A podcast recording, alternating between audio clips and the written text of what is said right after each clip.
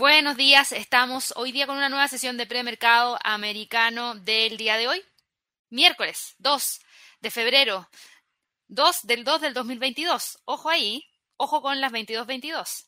Yo ya tengo ahí una cábala a realizar hoy día porque vamos a tener puros dos en esa hora, así que creo que sería un horario de buena suerte para comenzar este año, así que muy, muy bien. Y ya son las 8.35 de la mañana en Nueva York, 10.35 en eh, Santiago, 2.35 en Madrid.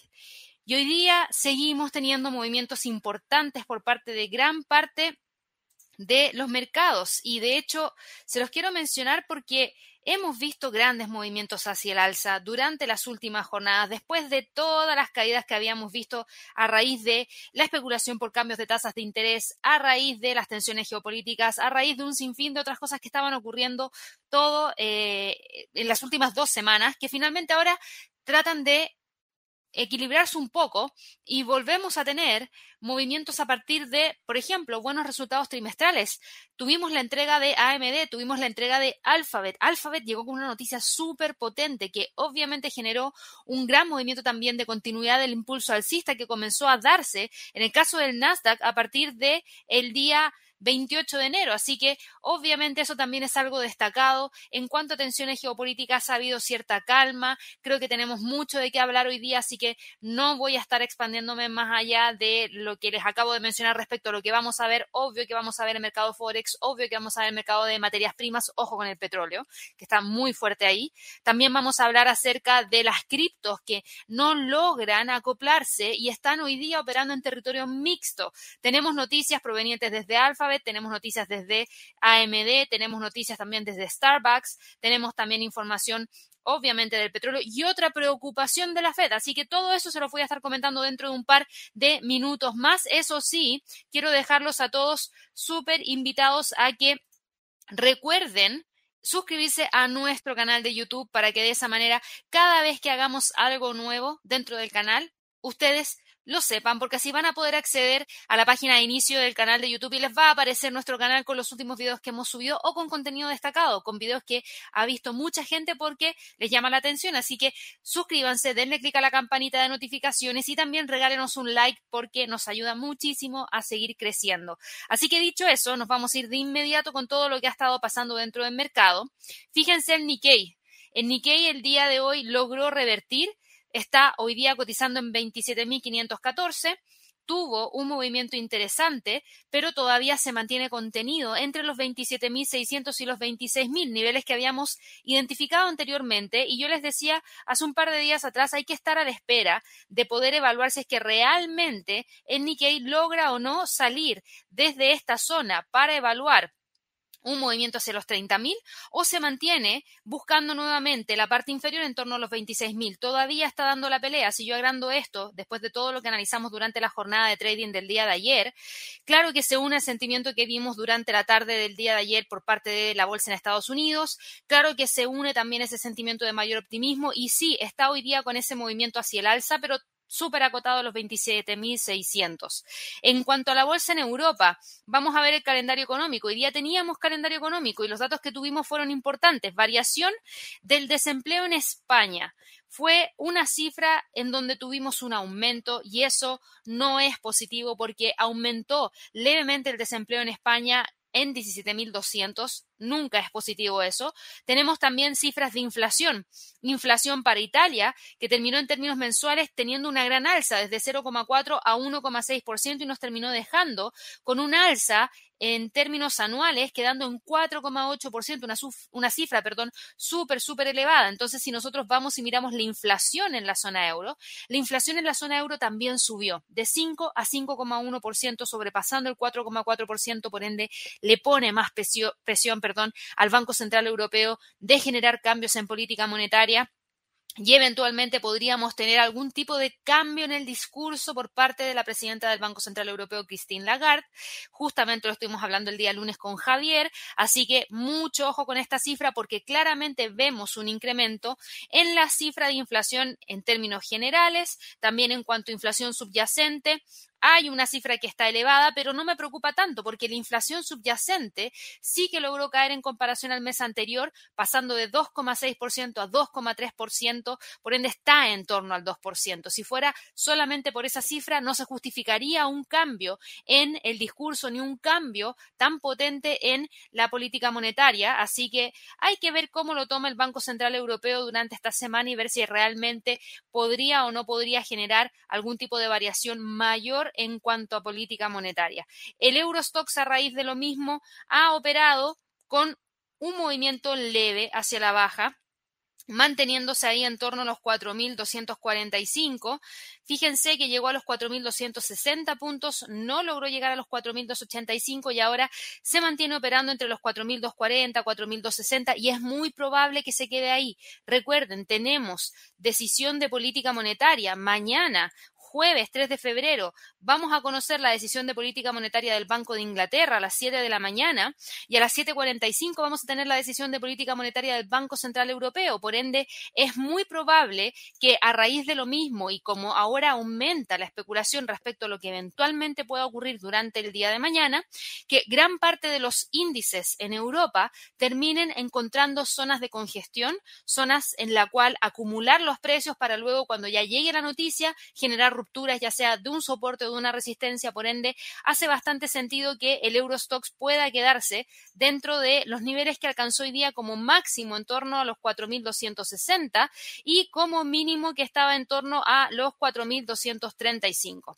Tenemos también acá al DAX en Alemania el DAX ayer no logró romper los 15.700. ¿Se acuerdan que estábamos esperando la ruptura de los 15.700 para confirmar que realmente podía llegar hacia los 15.800?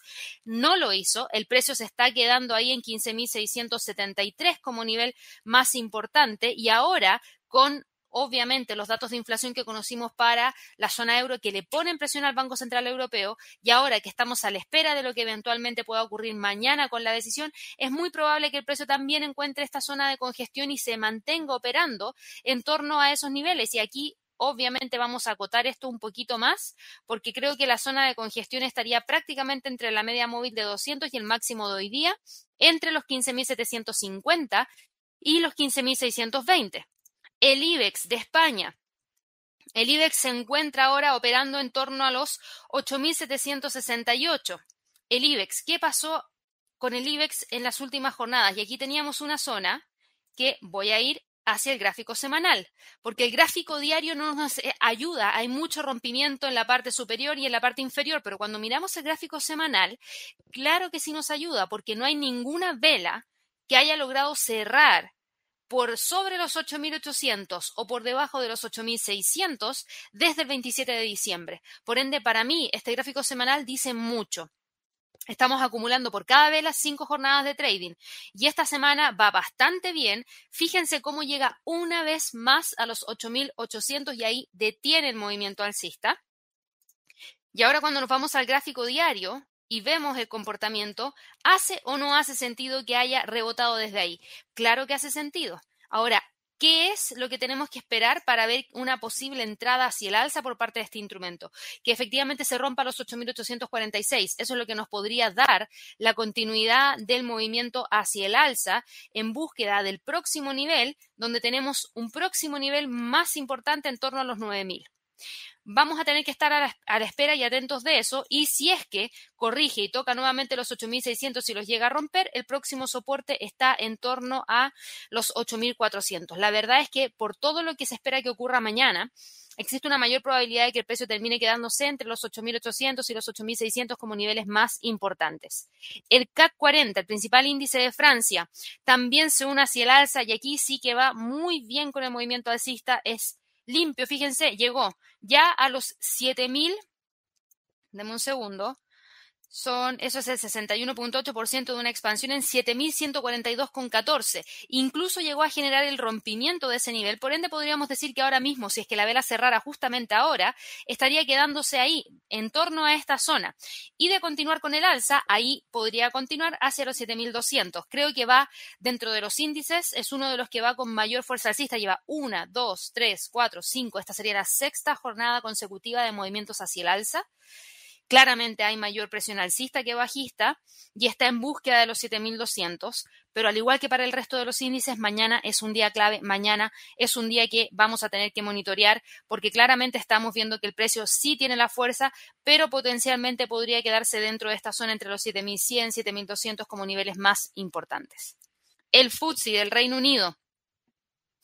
El FTSE, ah, no, y espérense, antes de pasar al FTSE, sí hay información que les quiero mencionar y que tiene que ver con la pandemia. Hace mucho tiempo que no vemos los niveles de la pandemia, porque ya la verdad es que seguir viendo el tema de la pandemia, yo creo que a todo el mundo lo tiene bien aburrido, a mí particularmente también me tiene bastante aburrida, pero sí quiero revisar una cosa rapidita, porque quiero comentarles una noticia que yo creo que es lo que finalmente también ayuda un poco a ver lo que potencialmente podría ser el impacto ya durante este 2022 de la pandemia, que creo que no es menor. Deme un segundo, vamos a poner Francia y vamos a poner aquí a España, Spain, y vamos a sacar a India, Canadá y Japón. No lo vemos nunca en realidad. No.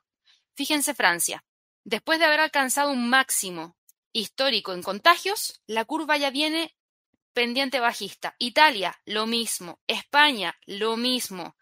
Alemania es la única que va con una pendiente hacia el alza. Pero ¿por qué quiero hablar un poquito acerca de la pandemia? Porque hay otros países que se han unido a la postura que tomó el Reino Unido y de hecho Noruega va a suprimir con efecto inmediato, ni siquiera va a esperar un tiempo más, no, es efecto inmediato en donde suprime la mayoría de las medidas de confinamiento que aún mantiene, porque según ellos es poco probable que tengan un máximo de infecciones y que ese máximo de infecciones ponga en peligro los servicios sanitarios. Esas fueron declaraciones del primer ministro de Noruega y así como está Noruega entregando esta postura, tenemos a más países que se están uniendo dentro de Europa y que están tomando estas decisiones que yo creo que no son menores, porque esto qué significa? Eh, Noruega, al levantar la mayoría de las restricciones impuestas contra la pandemia, se está obviamente uniendo a otros países, el mundo en general ya está relajando las restricciones, a pesar de que la OMS, que es la Organización Mundial de la Salud, pida un poquito de cautela. ¿Y por qué lo digo? Porque son varios países. Yo les decía, eh, tenemos a Gran Bretaña, tenemos a Francia, tenemos a Irlanda, tenemos a los Países Bajos que han tomado medidas para poner fin o suavizar sus restricciones a raíz de la pandemia. Noruega lo que hizo fue levantar las restricciones y levantó la prohibición, por ejemplo, de servir alcohol después de las 11 de la noche y el límite de las reuniones privadas a un máximo de 10 personas. Eh, tenemos también a otras naciones que habían logrado levantar estas restricciones. Australia también ha relajado un poquito las restricciones. Hay algunos países que son obviamente más precavidos, China en particular es el más precavido. Hay un aumento de casos más pronunciados que obviamente se registraron en Europa, que durante muchos meses ha sido el epicentro mundial de la pandemia, pero ya dicen, ok, tenemos estos máximos, Francia tiene estos máximos de contagio, entonces ¿Estamos o no estamos colapsando los sistemas? Porque el tema de la pandemia, en un inicio, no era necesariamente por la cantidad de fallecidos, sino que era por el colapso hospitalario que generaba un aumento del fallecimiento porque no se lograba tratar a las personas que tenían que tratarse no solamente por este virus, sino que también por otras enfermedades. Entonces, cuando uno va y mira los casos de hospitalización, la cantidad de contagios, el número de fallecidos, etcétera, fíjense en el caso de, de Francia, que es este color de acá, y déjenme acá achicar un poquito más para que veamos mejor. Francia es el color azul. Y fíjense Francia, hasta acá. Va creciendo, pero no es un máximo. Pacientes en la UCI no es un máximo. Cantidad de fallecidos por millón de habitantes no es un máximo. Entonces, no hay tanta preocupación. Fíjense que los niveles son mucho más bajos que en la primera ola. Obviamente, hay una mayor cantidad de contagios, pero no hay una mayor cantidad de hospitalizaciones, no hay una mayor cantidad de pacientes en la UCI y no hay una mayor cantidad de fallecimientos. Entonces, por eso dicen, ok, aquí estamos en una nueva etapa de la pandemia donde ya empieza a decaer gracias a el proceso de vacunación y eso permite generar esa ampliación de las medidas y obviamente el mercado también reacciona porque mientras más se levanten las restricciones, más rápido se puede volver a la normalidad y más rápido se puede generar un crecimiento económico que se mantenga en el tiempo y creo que por eso también hoy día tenemos algunos movimientos hacia el alza que también vienen a partir de esta noticia. Eso era lo último que quería mencionarles respecto a la pandemia. Más países están generando un relajamiento del enfrentamiento de la propagación del virus en el último tiempo. El Reino Unido, por otro lado, el Reino Unido que también está súper expuesto a una próxima decisión de política monetaria, fíjense cómo va hoy día con un movimiento alcista. Tuvimos calendario económico hoy día en donde gran parte de los fundamentales eran para Europa y para Estados Unidos, pero no para el Reino Unido. Hoy día el Reino Unido está tranquilito. Y sí, claro que tenemos un poco de especulación respecto a lo que eventualmente pueda ocurrir, ocurrir mañana, porque en la reunión de política monetaria del Banco de Inglaterra que se va a llevar a cabo mañana, gran parte de los inversionistas ya descontaron una alza de tasas de interés del Banco de Inglaterra en 25 puntos base hasta un 0,5%. Si eso es así, el mercado ya lo asimiló, ya lo descontó, por ende no necesariamente vamos a tener gran volatilidad, pero si el movimiento es mayor, que 25 puntos base, ahí sí que podríamos tener una volatilidad también mayor. Hoy día el precio del FTSE está subiendo 0,39%, está buscando romper los, 7.600 y como próximo nivel más importante tenemos los 7.630,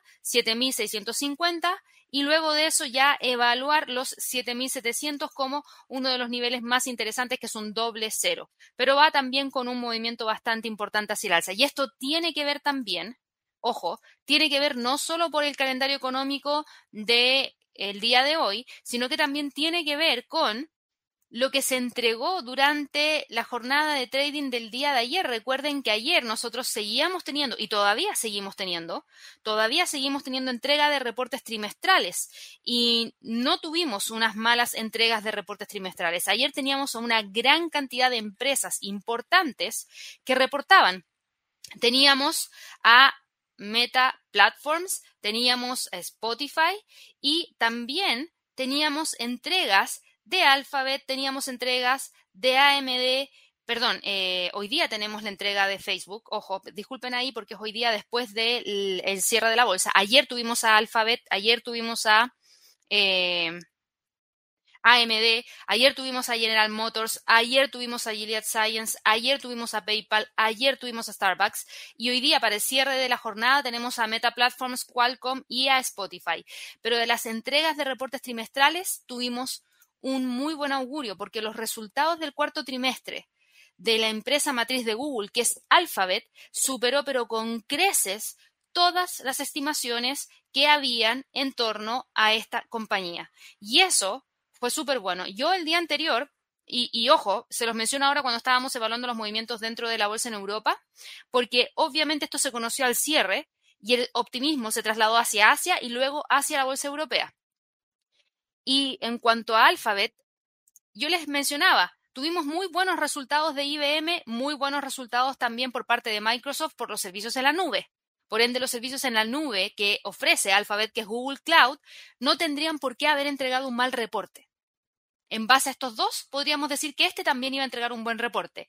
Ventas publicitarias, tampoco se veía que fuesen a entregar un mal reporte, se veía que iban a entregar un buen reporte. Entonces creo que en ese sentido tuvimos un buen movimiento y miren el salto que se pegó, si es que ese es el tema. Ustedes vieron ayer el precio de cierre, ya el precio de cierre del día 31 de enero estaba en los 2.706, ayer logró revertir un movimiento bajista y empujó con fuerza hacia arriba antes del cierre de la jornada y terminó cerrando en 2.752. Si nosotros vamos y miramos ahora mismo el comportamiento dentro de Google en el premercado, es un comportamiento súper, súper bueno. Sube un 9,52%. Eso significa que está subiendo 262 dólares con 13 centavos. Está dejando la cotización de la acción en 3.015 dólares. Arrasó con todo esto. Arrasó con todo esto que está marcado en rojo y está quedando acá arriba. Y yo voy a achicar esto porque quiero que lo vean. La empresa hoy día está a punto de alcanzar un nuevo máximo histórico. Y aquí es donde hay algunos que evalúan y dicen, no, es que está muy cara la acción, mejor esperar. No siempre están caras, depende de algo pequeñito como para que se impulse con todo hacia el alza. ¿Y qué fue lo que pasó con Alphabet? Porque claro, una cosa es la entrega de reportes trimestrales, que fue muy buena, insisto, fue una entrega muy, muy, muy buena. Si nosotros vamos y revisamos la entrega en sí de la matriz de Google, que es Alphabet, tuvimos unas ganancias por acción que superaron los 27 dólares con 68 centavos, que era lo que el mercado esperaba, porque se publicaron en 30 dólares con 69 centavos. Y en cuanto a los ingresos, fíjense, superó la estimación del mercado en 4,23%. Presentó una serie de resultados muy satisfactorios, muy, muy satisfactorios, pero esa no es la noticia más importante. La noticia más importante que se dio el día de ayer fue un inusual desdoblamiento de acciones, un split de 20 por 1 que sumó a toda la ola de entusiasmo que traían los reportes de ganancias trimestrales. 20 a 1 va a ser el split. Y eso obviamente que el mercado generó un impacto de inmediato. Ya hemos tenido split grandes.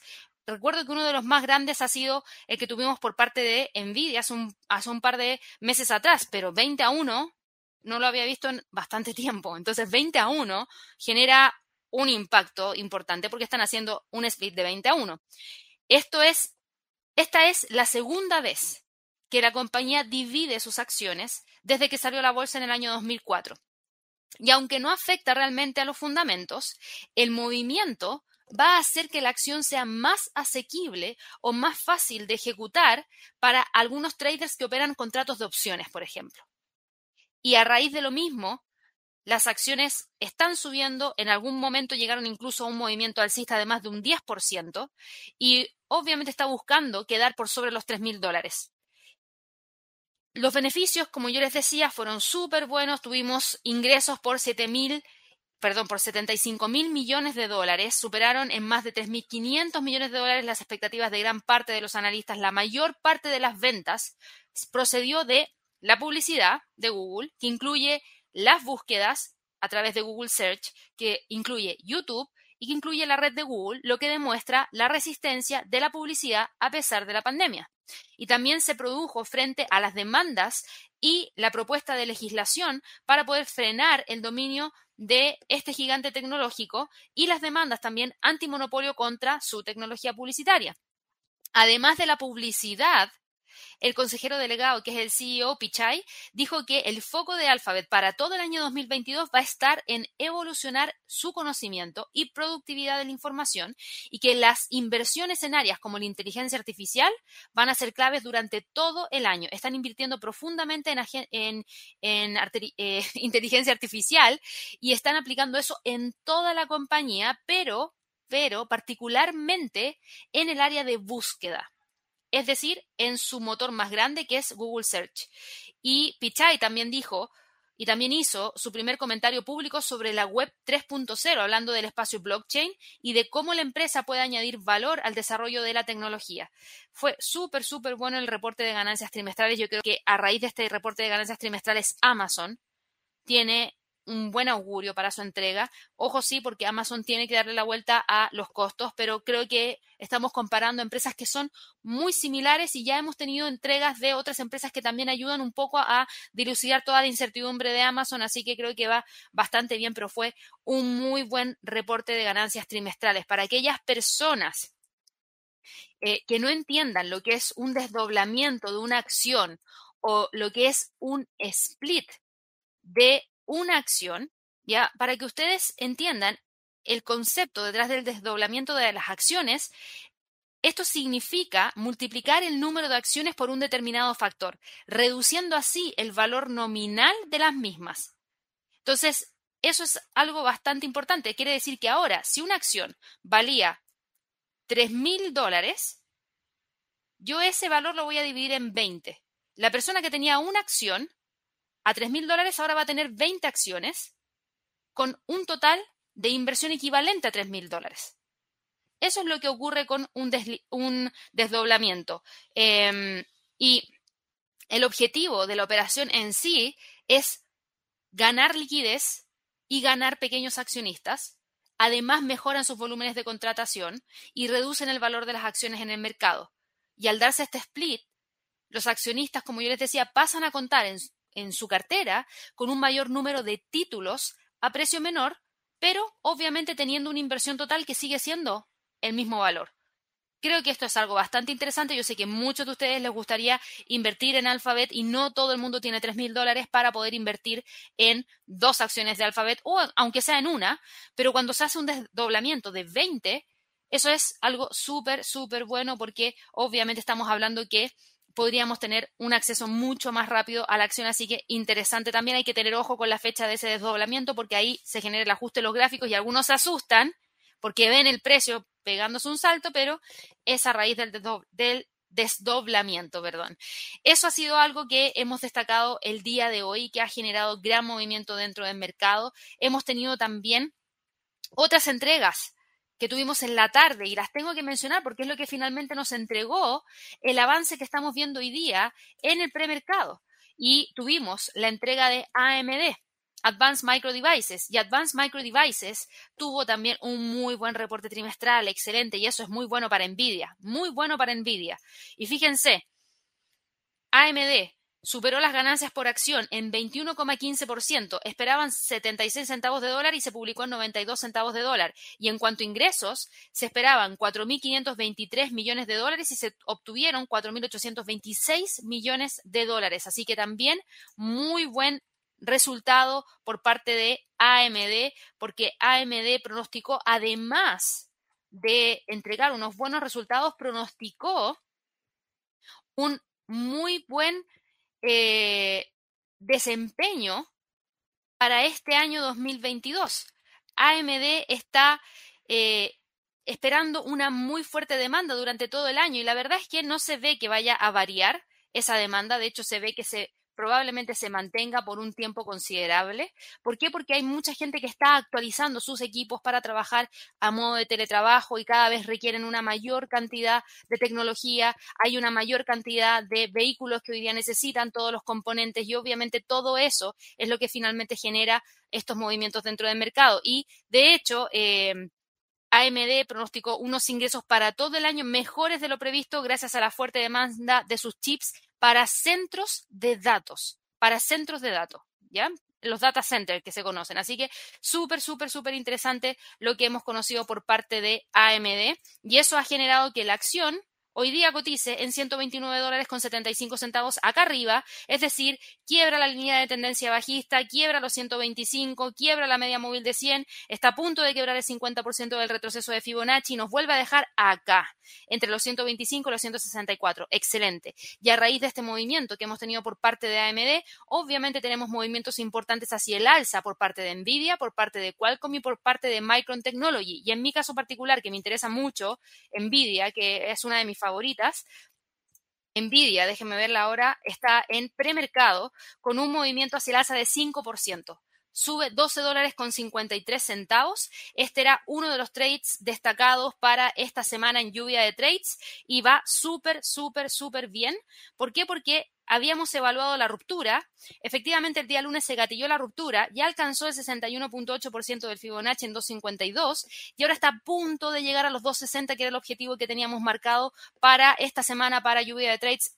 Esperemos que logre llegar ahí para hacer el cierre de la operación y bueno, para quienes lo quieran mantener, evaluar una continuidad hacia los 270 como próximo objetivo. Pero Nvidia va súper bien recuperando terreno perdido porque los resultados de AMD, insisto, fueron tan buenos que permiten proyectar un buen resultado también para obviamente todas aquellas empresas que están ligadas al mismo sector en cierta medida, porque AMD no es lo mismo que Nvidia, no son lo mismo, son competidores en la, en la parte de tarjetas gráficas, em, pero no son competidores al 100%. Pero sí podemos decir que si a AMD le fue bien, Nvidia yo creo que le va a ir muy bien también. Espero no equivocarme porque su entrega de reportes trimestrales es el 16 de febrero. Justo voy a estar de vuelta el 16 de febrero, así que lo vamos a estar viendo. Esperemos que salga excelente. Tuvimos otras entregas de reportes trimestrales, claro que sí. General Motors. General Motors está eh, hoy día con movimientos también que son en cierta medida hacia el alza, no son tan espectaculares, pero sí son movimientos hacia el alza, un 1,98% de movimiento alcista, entregó también su reporte trimestral, buenas ganancias por acción, no tan buenos ingresos y eso es lo que no le permite tener un gran impulso hacia el alza porque la compañía eh, entregó, sí, eh, algunos resultados, emitió una previsión optimista entregó una previsión optimista y esa previsión optimista es para el año 2022. ¿Y qué fue lo que dijo General Motors? Dijo que aceleraría sus esfuerzos para producir y comercializar vehículos eléctricos. Su foco está puesto en vehículos eléctricos, así que ahí hay que ver cómo le va, pero hasta el momento va bastante bien, generando un impulso hacia el alza, pero recuerden que está operando entre los 48 y los 64 dólares por acción. Ayer me preguntaron mucho por PayPal también. PayPal entregó su reporte trimestral. PayPal hoy día lamentablemente no va bien. PayPal es una acción que está súper dañada y la verdad es que cuando ustedes me preguntaban yo les decía hay mucha pendiente bajista y no me queda tan claro que PayPal sea lo mismo que una tarjeta de crédito y para mí era una acción que estaba complicada y de hecho está hoy día cayendo un 19,14%. PayPal se está haciendo pedazo hoy día y está eh, moviéndose hacia la baja porque miren las ganancias por acción. Las ganancias por acción no lograron la expectativa del mercado. Los ingresos fueron súper buenos, sí, lograron superar la expectativa del mercado, pero ¿qué fue lo que ocurrió? PayPal no cumplió las previsiones de resultados y emitió unas perspectivas para el trimestre actual más débiles de lo esperado. Las perspectivas son las que están dañando a PayPal en este momento. Eh, los resultados de PayPal se están viendo afectados por la actual transición de su antigua matriz, que era eBay, hacia otros métodos de pago y su rival Block que es la empresa antes conocida como Square, obviamente también tuvo un movimiento bajista de un 6,9% después de los resultados de PayPal, porque lamentablemente no entrega buenas proyecciones para este trimestre. Las personas están utilizando más las tarjetas de crédito que PayPal. Eso es lo que está pasando. Y lamentablemente PayPal nos genera una caída que ya yo aquí, por favor, presten mucha atención con PayPal porque ya rompió el 61.8% del Fibonacci y lo que nosotros estábamos esperando para ver si es que tenía algo de opción como para poder generar un rápido cambio de tendencia bajista a uno alcista, pero rápido, era que rompiera los 173 hacia arriba y lograra posicionarse nuevamente sobre los 194. Hoy en día no está así hoy en día confirma la ruptura del 61.8, confirma la ruptura de los 140 de los 150 y está cotizando en 141.96, está más próximo de alcanzar el último retroceso de Fibonacci que otra cosa. Y no me gusta técnicamente cómo se ve, porque se ve muy similar al Alibaba, en comportamiento, eh, tiene una tendencia muy marcada hacia la baja y cada vez presionando más. Entonces creo que aquí hay que prestar mucha atención. Ojo con los 134, porque si continúa con la caída podría ir a buscar los 134,26 como próximo nivel más importante. Vamos ahora con otras acciones, porque no han sido las únicas. Lamentablemente, esta era una noticia muy mala para PayPal y yo la mencioné porque hay algunos de ustedes que me han preguntado mucho por PayPal, justamente ayer me preguntaron. Y teníamos a Starbucks, que esa es la última de la cual voy a hablar. Starbucks estaba también reportando su ganancia trimestral durante la jornada de trading de el día de ayer. Y en cuanto a Starbucks, Starbucks ahora mismo no logra tampoco darle la vuelta. Esta es otra que está operando hacia la baja y es lo que frena movimientos hacia el alza por parte de la bolsa, en donde tenemos una caída de 3,14% por parte de Starbucks y cotiza en 95,65. Es decir, Starbucks que venía súper bien, y déjenme eliminar todo esto, Starbucks que venía muy bien en el pasado, en donde habíamos visto que había logrado mantener esta línea de tendencia alcista. Luego, ¿qué pasó? El precio empezó a caer, no logró mantener el piso que tenía en los 110, empezó con una pendiente bajista horrible y después, claro, habíamos logrado encontrar una zona en la cual el precio congestionó. Todavía está ahí, pero estamos muy complicados con Starbucks porque si yo tomo un Fibonacci después de la última gran alza que hemos tenido por parte de este instrumento, fíjense, el precio está a punto de romper el 38.2% del Fibonacci y eso nos puede llevar a 92 y 88 dólares por acción en, en extensión.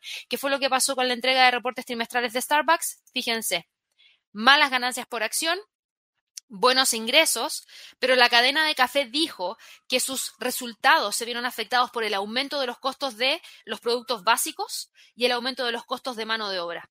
Una situación que, según ellos mismos, va a persistir en los próximos meses. Y eso no es bueno. ¿Por qué? Porque sube el aumento de los, los aumentos de los costos operativos, productos básicos, la materia prima que utilizan para su producto final y además la mano de obra. Son dos cosas que si no aumenta rápidamente la demanda, no se permiten tener buenos márgenes. Y si esto persiste y seguimos teniendo una demanda que no explota, entonces claramente pueden pasar por un mal periodo, así que ojo ahí con Starbucks. Eso es lo que hemos tenido en cuanto a reportes de ganancias trimestrales. Hoy día al cierre, Qualcomm Meta Platforms y Spotify, no se olviden.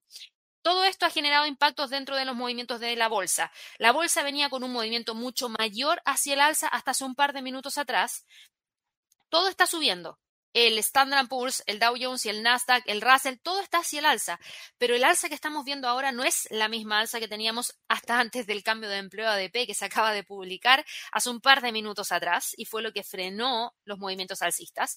Fíjense en el Nasdaq. Voy a partir con el Nasdaq porque como teníamos tan buenos resultados de AMD y de Alphabet, obviamente eso ayuda a que se moviera hacia el alza y hoy día estaba alcanzando un máximo en 15.274. Lo más importante para el índice era que estaba logrando quedar por sobre los 15.200, además de haber quebrado ya la media móvil de 200 periodos, pero vuelve a quedar por debajo, por ende hoy día seguimos monitoreando los 15.200 como uno de los niveles más importantes que hay que monitorear y como próximo nivel tenemos los 15.400 y los 15.600 como próximo nivel más, más, más interesante. ¿Qué es lo que ha pasado? Tuvimos el cambio de empleo ADP, yo se los mencioné por Twitter. Si todavía no me siguen, síganme por favor. Arroba G Araya FX. Ese es mi Twitter. Y ahí a veces les entrego un poquito de información que considero que tienen que manejar, sobre todo apenas son datos que están muy alejados de la realidad. Y, no de la realidad, perdón. Muy alejados de los datos anteriormente reportados, porque son reales, sino que datos que están muy alejados de lo anteriormente reportado. Y en el caso del cambio de empleo ADP, fue pésimo pésimo, pésimo. Es un dato que no se veía desde abril del año 2020. Es la mayor caída desde abril del año 2020. Y eso no me gusta. Miren el gráfico. Salió en 300, territorio negativo, punto número uno, y menos 301 mil. La caída que tuvimos acá fue por la pandemia. Claro, no estamos hablando de esta caída, obviamente que no, pero no es bueno. No es bueno tener una cifra de territorio negativo en este momento. Si yo miro hacia atrás, y nos situamos, por ejemplo, en el periodo en el cual estuvimos recuperando el mercado después de la crisis financiera subprime. Este era el cambio de empleo ADP en la crisis financiera subprime. Claro, teníamos semana tras semana, tras semana, tras semana, tras semana con un cambio de empleo ADP negativo. Pero después de eso, no tuvimos nunca más un cambio de empleo ADP en territorio negativo. Siempre era positivo, a lo más quedaba en cero o muy cerquita del cero, pero no en territorio negativo. Cuando volvimos a tener esa cifra en territorio negativo fue a raíz de la pandemia, que nos descalibró todo y nos dejó con esta gran caída. Entonces, que ahora estemos viendo esto no es bueno. ¿Por qué no había pasado antes? Entonces quiere decir que el mercado laboral todavía sigue siendo bastante frágil. Y eso para algunos traders o inversionistas podría haber significado lo siguiente. Bueno, si el cambio de empleo ADP sale malo, quizás el non-fan payroll del viernes sale malo, y eso hace que la Fed no cambie la tasa de interés. Sí, esa es una lectura, pero más que esa lectura, preocupa que el mercado laboral esté débil, porque si el mercado laboral está débil y la inflación sigue así de fuerte, la tasa de interés va a llegar igual. Capaz que no llegue en marzo o no llegue en 50 puntos base, pero va a llegar igual. La Fed ya dijo que va a generar cambios de tasas de interés tres veces por lo menos. Quizás no van a ser siete como tenía proyectado el Bank of America que se los mencioné ayer, o cinco como tenía proyectado el Goldman Sachs, pero tres lo dijo la propia Fed. Y la inflación así lo requiere, o sea, así lo demuestra y así se necesita. Entonces, que el mercado laboral no esté sólido preocupa. Entonces ya no preocupa tanto el tema de la restricción, sino que el mercado laboral está mostrando un daño y eso limitó el movimiento alcista por parte del Nasdaq. Fíjense en el gráfico de cinco minutos. Voy a ponerlo acá. En cinco minutos, esto lo tuvimos alrededor de las ocho y media, 8.45 por ahí. Aquí empezó a caer, que fue cuando recién se reportó el dato, y después tuvimos a las 8.50, cuando ya todo el mundo se enteró, una caída mayor. Si no hubiese sido por esto, probablemente el Nasdaq se hubiese mantenido dentro de esta zona para la jornada de trading de hoy día, a la espera de la apertura y la entrega de Facebook, Qualcomm y Spotify. Pero bueno, ha caído, ahora está respetando en gráficos de 5 minutos la media móvil de 200, que está en torno a los 15.170 Y en gráficos diarios sigue estando con una tendencia hacia el alza y tratando de pelear quedar por sobre los 15.200. En cuanto al resto de los índices, también han limitado los movimientos alcistas. El Russell, que venía súper bien buscando la ruptura, todavía no logra confirmar el rompimiento y sigue operando por debajo de los 2.060. Por ende, para hoy día seguimos manteniendo los 2.060 y 1.946 como niveles más importantes. El Dow Jones está a punto de generar una señal de entrada porque lo que necesita para confirmar la ruptura serían los 35.600, donde potencialmente nos quebraría la línea de tendencia bajista, donde potencialmente nos quebraría la media móvil de 50, ese nivel de doble cero, para nuevamente volver a quedar acá arriba, pero ahora no lo está haciendo. Ahora se está quedando por debajo de ese nivel y es lo que vamos a tener que esperar para el resto de la jornada de trading del día de hoy. El Standard Poor's también sube, también limitó el movimiento hacia el alza y fíjense que no logró romper ni la línea de tendencia bajista, ni la media móvil de 100, ni el 50% de un retroceso de un Fibonacci. Entonces, este es el nivel más importante para el Standard Poor's para hoy día. Si llega a generar la ruptura, fíjense que rápidamente podría buscar los 4.632 como próximo nivel más interesante. De que todos los índices están teniendo tendencia alcista de corto plazo, la tienen, pero están chocando con niveles importantes de resistencia por zonas de congestión o por niveles técnicos que tenemos a través de la acción del precio, donde convergen líneas de tendencias bajistas de más largo plazo y medias móviles. Así que mucha atención porque estamos ahí a un puntito. Y recuerden que el viernes tenemos los datos de mercado laboral, tenemos la tasa de desempleo y el cambio y, las nóminas no agrícolas. Y ahí podríamos tener también movimientos bastante interesantes por parte de eh, todo el mercado. Así que mucha, mucha atención respecto a lo que pueda ocurrir por parte de estos índices. Eso es lo que hemos tenido en la bolsa, era bastante, así que voy a ir a avanzar rapidito hacia el resto de los mercados, pero quería entregarles toda esa información porque la noticia de Alphabet con un split de 20 a 1 era inesperada. Era inesperada y fue lo que generó ese gran movimiento, así que súper bien ahí para quienes estaban largos. Y lo de AMD a mí me gustó mucho porque yo les decía, tengo particular interés en Nvidia, así que bien también ahí porque ayuda a empujar y darle un poquito de, de movimiento hacia el alza. Las criptos, esto no me gusta. Las criptos, fíjense, ayer venían súper bien las criptos y hoy día se frenan. Se frenan con el movimiento hacia el alza. Los datos provenientes desde Estados Unidos llevaron a que, en cierta medida, tuviéramos un poquito de preocupación y el mercado dejara de estar expuesto a activos riesgosos como es, en este caso, em, la cripto, las, las criptos en general, el Bitcoin. ¿Y dónde se está frenando el Bitcoin? En la línea de tendencia bajista. Hoy día, con esta vela, no podemos confirmar que rompa los 39.000 para ir a buscar los 40.000, pero estamos ahí. Todavía se mantiene la línea de tendencia hacia el alza, todavía se mantienen los 38.000. Hay que esperar y ver si logra dar la vuelta, pero ahora mismo no se ve. En todo caso, es una pequeña caída. Fíjense que la cantidad de movimiento que están presentando las criptos es poquitita hay poco movimiento dentro de las criptos, porque si tuviéramos mucha liquidez, mucho movimiento, los movimientos no serían con velas tan pequeñas, serían velas más grandes, ya sean hacia el alza o hacia la baja, pero velas más grandes. Así que claramente no hay tanto flujo en las criptos en este momento y se está yendo hacia otros mercados. Ethereum, que también era uno de los destacados de esta semana, en donde teníamos uh, en lluvia de trades. Recuerden, los que son miembros del canal, si se perdieron en lluvia de trades del lunes, vayan a verlo. Los que todavía no son miembros del canal, evalúen ser miembros del canal. Todos los lunes tenemos un live específico para eh, miembros del canal que se llama Lluvia de Trades, donde compartimos algunas oportunidades de trading. Y en el caso de Ethereum también era uno de los destacados. Estábamos esperando la ruptura para ir a buscar como primer objetivo la R1 semanal y miren dónde llegó el precio. Llegó a 2.815 ayer, no llegó a los 2.832, sí logró llegar a los 2.800, así que no sé cuántos habrán hecho tomas de ganancia ahí, y ahora está dando la pelea.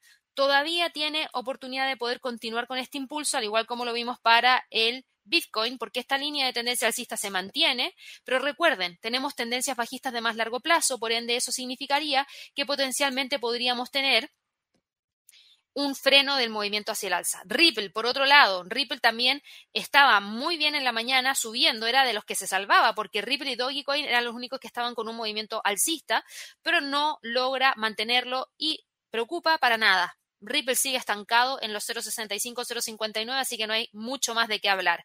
Binance Coin frente al dólar Binance Coin frente al dólar también sigue estancado, hoy día cae menos 0,52%, no preocupa porque sigue operando entre los 400 y los 360.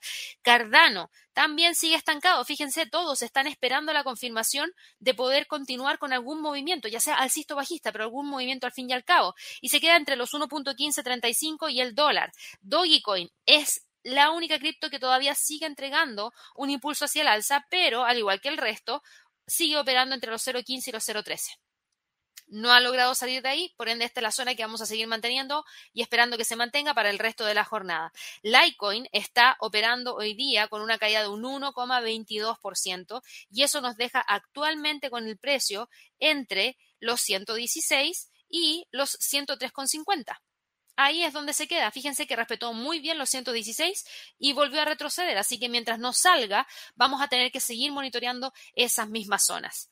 En cuanto al mercado de divisas, el US dólar. Veamos de inmediato lo que está pasando con el US dólar. Y en el caso del el US dólar, fíjense, el US dólar está hoy día operando con una caída. Porque además de todo lo que yo les acabo de mencionar, tenemos información respecto a lo que han estado hablando algunos miembros de la Fed. ¿Por qué? Porque mientras que hay gran parte de la especulación que se está dando sobre los planes de la Fed para endurecer la política monetaria, que se ha centrado en la magnitud del cambio y en la rapidez de las alzas de tasas de interés, además de eso, Goldman Sachs está advirtiendo de la volatilidad que puede provocar la reducción del balance del Banco Central. Y hay algunos que están evaluando cómo va a perjudicar la liquidez en el mercado del tesoro, al tiempo que podría aumentar la volatilidad y que podría afectar la valoración de las distintas partes del mercado de tipos de interés de Estados Unidos. La Fed, recuerden que tiene previsto poner fin a las compras el mes que viene y podría permitir que el balance se reduzca mediante la reducción de las tenencias a finales de año. Vamos a ver si lo hacen o no, pero eso obviamente es una preocupación. Y recuerden que hemos tenido también, obviamente, mucho movimiento a partir de todo lo que ha estado ocurriendo con las declaraciones de algunos miembros de eh, la Fed, de FOMC, que han dicho que las alzas van a ser graduales, no van a ser bruscas. Entonces, con los datos de mercado laboral de hoy día, del cambio de empleo ADP, hace sentido lo que dijeron los miembros del FOMC, porque en este caso, si el dato del mercado laboral, del, mercado laboral, perdón, sigue mostrando un, un resentimiento o sigue mostrando un decaimiento, mejor dicho, entonces van a ser más cautos en generar un cambio y eso podría dejarnos con un dólar más débil, porque el dólar había subido con esta fuerza a raíz de que esperaba tener un cambio en la tasa de interés más rápido. Pero ahora como eso no está, cae y rompió ya la línea de tendencia alcista. ¿Y a dónde llegó? Hacia el objetivo que habíamos dicho, 12.181. Si rompía los 12.220, era muy probable que el precio buscara romper los 12.200 y luego llegar a los 12.180. Y ahí llegó.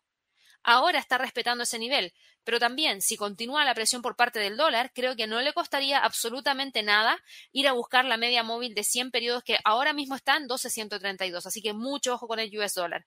Esta caída que está presentando el US dólar obviamente viene a entregarle mayor fortaleza al euro, genera mucho movimiento hacia el alza también porque hay mucha especulación respecto a lo que pase con el Banco Central Europeo.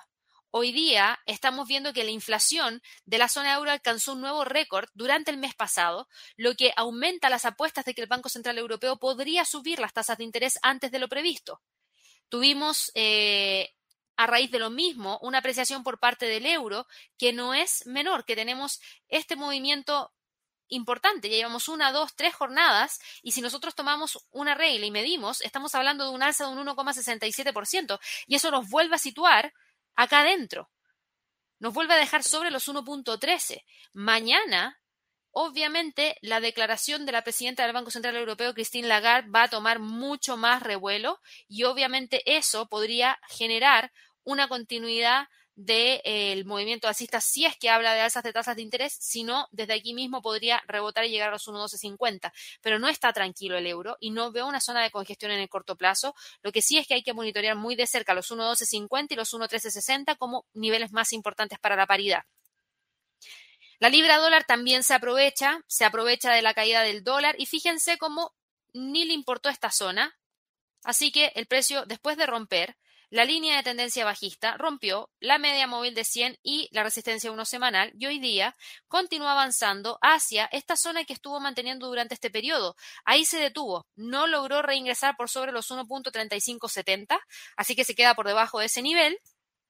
En el escenario de continuar con el alza, podría buscar los 1.3, perdón, los 1.3650, 1.37 como próximo nivel más importante. El dólar frente al yen, por otro lado, sigue cayendo. Hace sentido, tenemos a un dólar más débil, un yen que está obviamente apreciándose netamente por la debilidad por parte del dólar. Y ojo, porque acaba de romper la, los 114,14 hacia la baja acaba de romper la línea de tendencia bajista y vuelve a reingresar a la línea de tendencia bajista. Lo único que está deteniendo la caída es el nivel de soporte que está en los 114,20.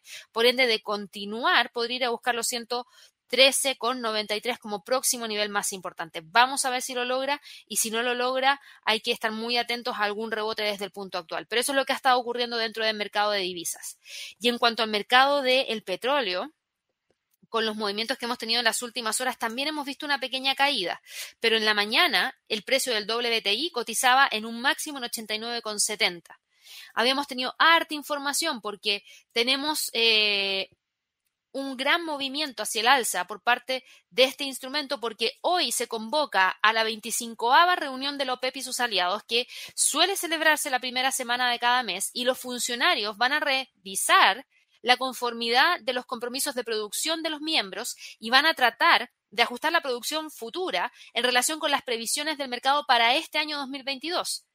Recuerden que el grupo produce más del 40% de la oferta mundial de crudo y se ha enfrentado recientemente a la presión de los principales consumidores como Estados Unidos para bombear más a medida que la demanda se recupera de la pandemia. Y claro, hay algunos que esperan que haya un ritmo gradual de aumento, que es el que se ha venido llevando a cabo, que son 400.000 barriles diarios, que se mantenga. Pero igual podemos tener un poquito de preocupación en ese sentido, porque tenemos a los precios del petróleo que se han visto impactados por la escasez de suministros a nivel mundial, por tensiones geopolíticas en Europa del Este y Oriente Medio, que han impulsado los precios alrededor de un 15% en lo que va de año. Eh, tuvimos también algunos datos que se han reportado que han mostrado un exceso de acumulación de inventarios, que claro, eso debería presionar hacia abajo, pero, fíjense, perdón, y antes de pasar al, al pero, ayer, ayer teníamos los datos del API. Y eso estaba por acá, tiene que estar. Inventarios de crudo del API. Un segundito. Eso es cuatro y media acá cayeron en 1.645.000. Imprevisto, porque el mercado esperaba un alza de 1.833.000. Entonces, hay demanda. Empuja el precio hacia arriba. Pero no es lo único, porque además, además se espera que una tormenta invernal azote gran parte del centro de Estados Unidos y se extienda a partes del noreste durante esta semana. Y eso puede traer fuertes nevadas, fuerte lluvia helada, hielo, y eso no es bueno porque ya vimos el año pasado cómo Texas quedó sin electricidad y sin poder operar en las refinerías por un tiempo considerable, lo que bajó los niveles de producción de Estados Unidos. Y esta tormenta llega días después también de una gran ola invernal que está sufriendo Estados Unidos. Así que mucho ojo ahí. Hoy día vamos a tener en la publicación de los inventarios de la Agencia Internacional de Energía, si llegan a mostrar una caída con mayor razón, el petróleo podría continuar hacia los 90, así que mucho ojo. Y en cuanto al oro, el oro está hoy día operando en torno a los 1.802 dólares la onza, sin variación. Si ustedes se fijan, sigue operando entre los 1.786 y 1.815 y no ha logrado salir de ahí. No espero que salga de ahí prontamente, así que no le vamos a dedicar más tiempo porque la verdad es que sigue operando tranquilito dentro de esos niveles. Así que bueno, con eso hemos ya revisado gran parte de todo lo que ha estado ocurriendo dentro de los mercados. Eh, voy a aprovechar de saludar a algunas personas que a medida que hemos tenido este live han empezado a tener suscripciones a través del canal. Tenemos a Gustavo Borré que acaba de hacerse miembro del canal, así que bienvenido Gustavo. Y tenías una pregunta y la voy a aprovechar de responder porque justamente la veo aquí destacada y me dice si podríamos revisar Luna frente a dólar Tether. Lo voy a ver de inmediato. La hemos estado revisando mucho últimamente. Porque me la han pedido yo creo que las últimas tres jornadas y antes no era una cripto que preguntaran tanto, pero mira, Luna frente al dólar Tether, lo que nosotros veníamos viendo era tendencia bajista, que se rompió ayer, con una vela que no nos permite decir que hay mucha fuerza hacia el alza, sino que estamos viendo por el contrario, una vela doji, tranquila. Entonces, no podemos hablar de un rompimiento mayor todavía. Hoy día tenemos una vela similar, lamentablemente, y eso nos sigue dejando dentro de la zona de congestión que está entre los 45 y los 55 dólares, eh, dólar Tether frente a Luna. Entonces, no veo que vaya a salir de ahí y probablemente se quede dentro de esa zona. También vi que me había llegado acá destacado un super chat de BA y me dice Gabriela, ¿qué ETF que siga el índice del Standard Poor's recomendarías para entrar ahora? Buena pregunta. Mira, hay muchos que me preguntan por el SPI y el SPI es un ETF que tiene una baja ponderación, por ende no se requiere tanto capital como para poder acceder a él. Entonces, si tuvieras que evaluar alguno, creo que este ETF es bastante interesante, el SPI. Y obviamente, si quieres evaluar una eventual entrada, nos queda segundos para que abra la bolsa en Estados Unidos, pero ya vimos el comportamiento dentro del Standard Poor's y es muy similar. Hemos tenido rupturas de niveles de precio clave y ha logrado mantener la tendencia hacia el alza. La pregunta ahora es si va a lograr romper o no los 457,36 que potencialmente nos puede llevar a ver la ruptura de esta línea de tendencia bajista. Ahora mismo se estaría quedando ahí. Y acaba de abrir la bolsa en Estados Unidos. Fíjense en la apertura del SPI.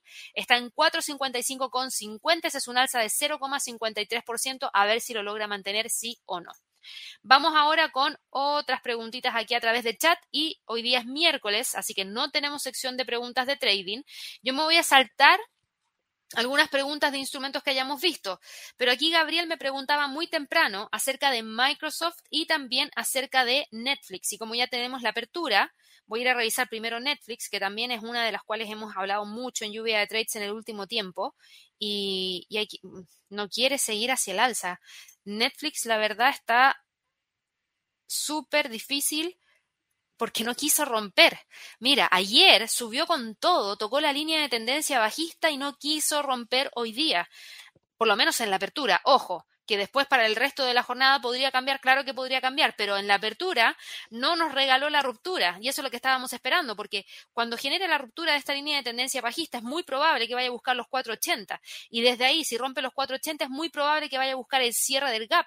Va súper bien porque esta fue una de las destacadas de lluvia de trades y por lo menos desde el día lunes el precio ha logrado subir un 13%. Cualquiera quisiera tener una rentabilidad de esa envergadura, pero con esta línea chocó, y claramente se mantuvo ahí, todavía hay esperanza de que pueda generar rompimiento y todo depende del comportamiento de la vela de hoy día. Y en cuanto a Microsoft, lo vemos de inmediato, para Microsoft tenemos al precio tranquilito hoy día. También tuvimos una apertura y el precio de apertura estuvo en 309,63, se detiene. Y fíjate que al parecer va a tratar de quedarse aquí dentro de esa zona, por lo menos hoy día, entre los 313,71 y los 305,37.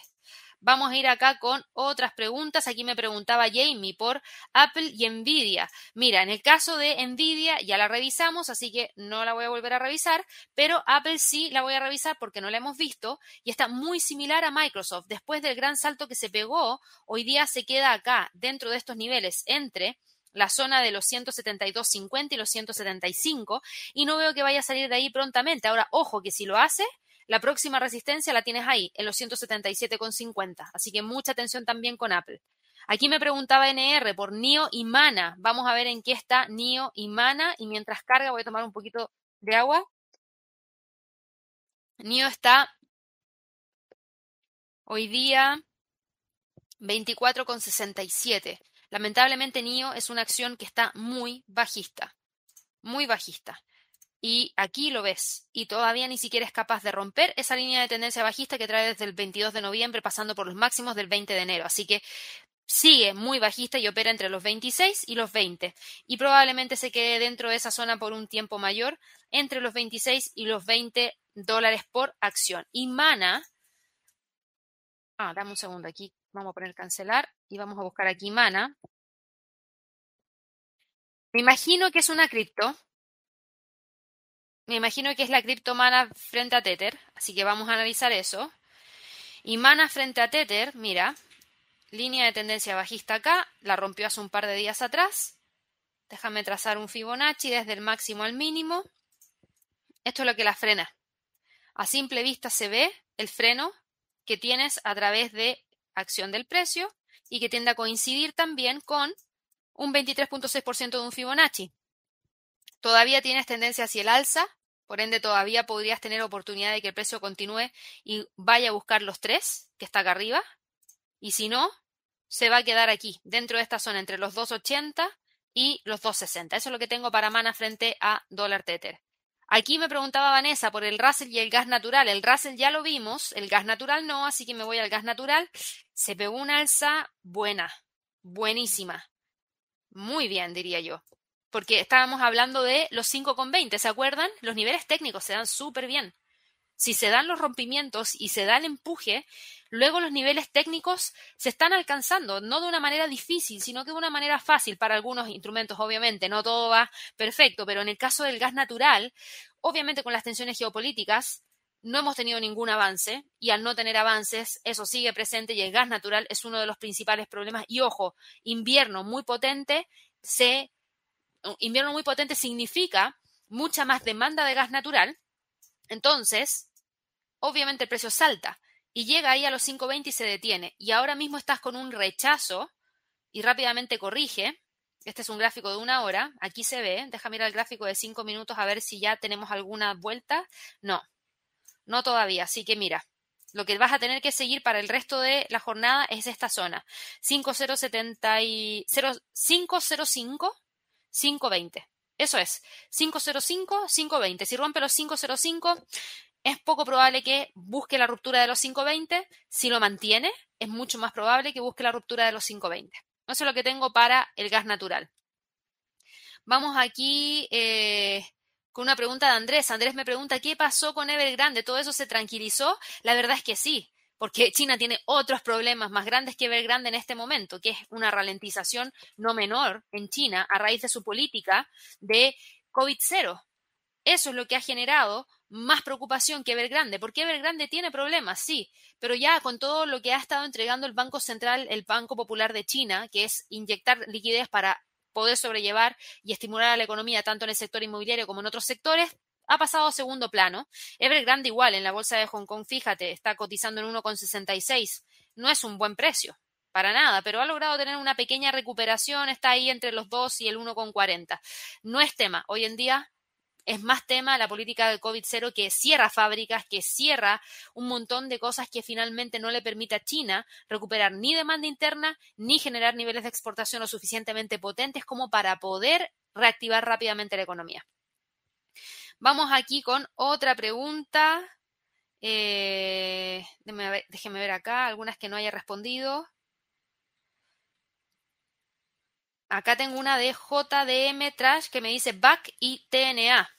Bank of America y TNA. A ver, Bank of America hoy día está cayendo menos 0,72%, está en 46,40.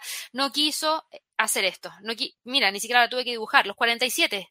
Los 47 lo teníamos trazado desde hace tiempo y veíamos un movimiento hacia el alza, pero también veíamos que había un techo ahí y hoy día lo está respetando. Hoy día lo está respetando y no veo que en este momento vaya a generar la ruptura. Por el contrario, veo que es más probable que se mantenga por debajo de los 47 que otra cosa. Y en cuanto a TNA, que era lo otro que me habías preguntado, eh, está hoy día con, se ve más interesante, está operando en 63.37 y lo más interesante que se ve, déjame ver aquí, esta línea de tendencia bajista que sigue vigente y esta de más corto plazo que se rompió, Claro, y ayer tuviste una pequeña ruptura, pero no, no siento que sea suficiente como para poder hablar de que puede continuar con fuerza. Rápidamente podría incluso darse la vuelta y volver a quedar acá adentro. Así que los 64 hoy día por lejos va a ser el nivel de resistencia más importante, porque desde aquí podría nuevamente volver a quedar dentro de la zona de congestión. Así que 64 es el nivel de resistencia más importante para TNA. Ludi me pregunta por Ford. Lo vemos de inmediato y es Ford, está hoy día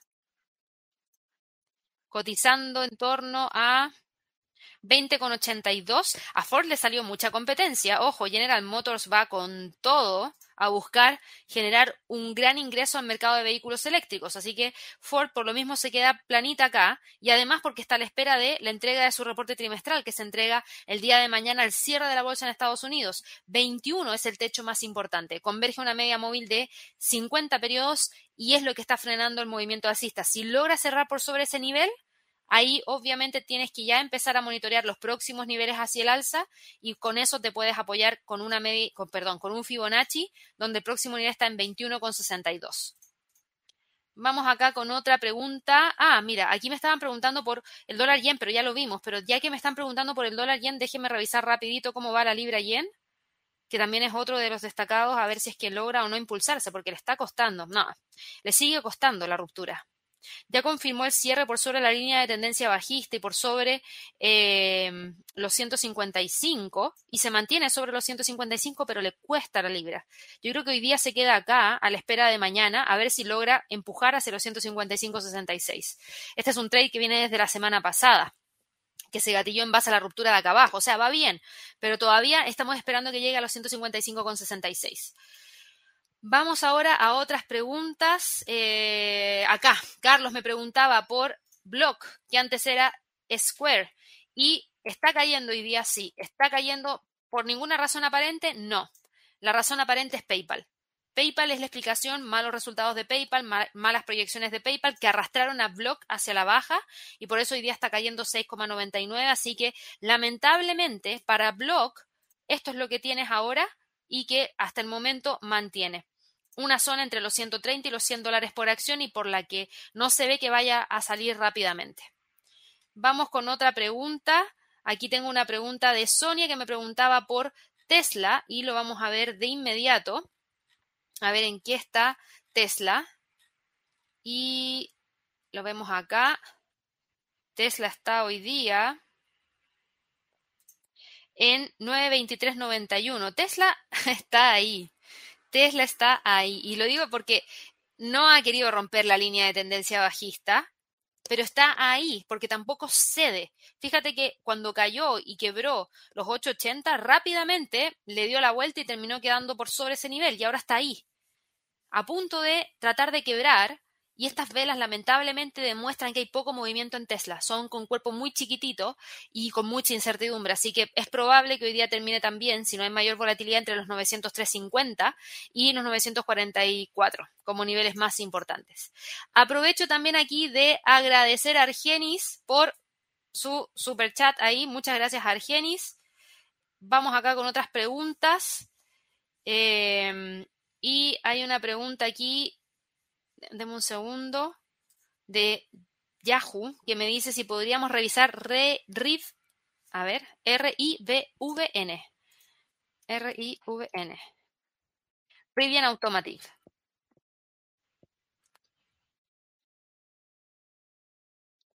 Rivian. Lo más interesante de Rivian Automotive es esta línea de tendencia bajista que era súper pronunciada nos sirve, pero tampoco nos sirve tanto. Esta es la otra que tenemos que monitorear después, ojo. Sí logró generar el rompimiento y sí logró también quebrar, o salir, mejor dicho, de esta zona.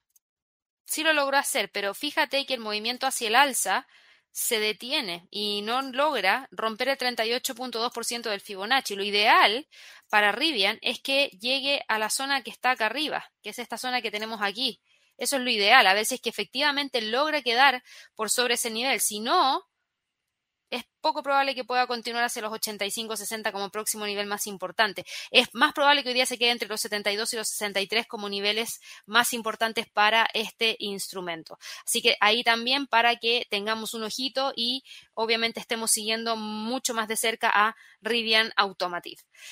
Así que bueno, Vamos a ir con la última pregunta del día de hoy y la última pregunta de hoy día va para Argenis, que me os había preguntado acá por Sol frente al dólar.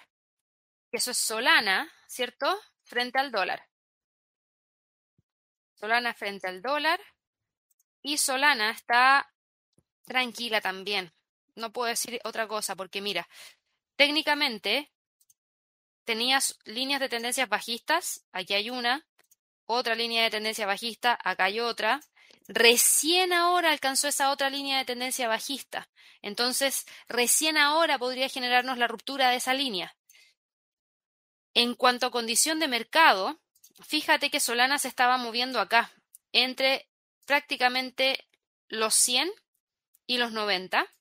Logró salir, llegó a los 110 y ahí se mantuvo. Y ahora, de continuar hacia el alza, claro que puede ir a buscar los próximos niveles, pero sí prestaría mucha atención a esto que se está dando, donde podríamos tener un potencial cruce de la media móvil de 50 a la 200 hacia abajo y que está respetando la, los 110,45, que es la resistencia más importante porque converge con una línea de tendencia bajista.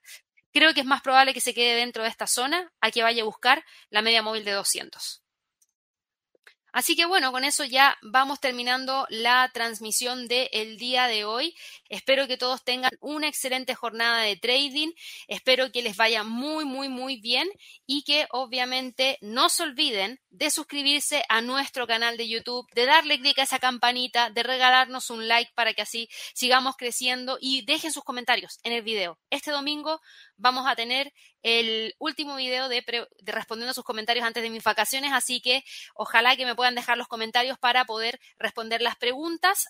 Espero que tengan una excelente jornada de trading. Nos vemos mañana a las 8.30 en un nuevo premercado americano. Que estén muy bien. Hasta luego.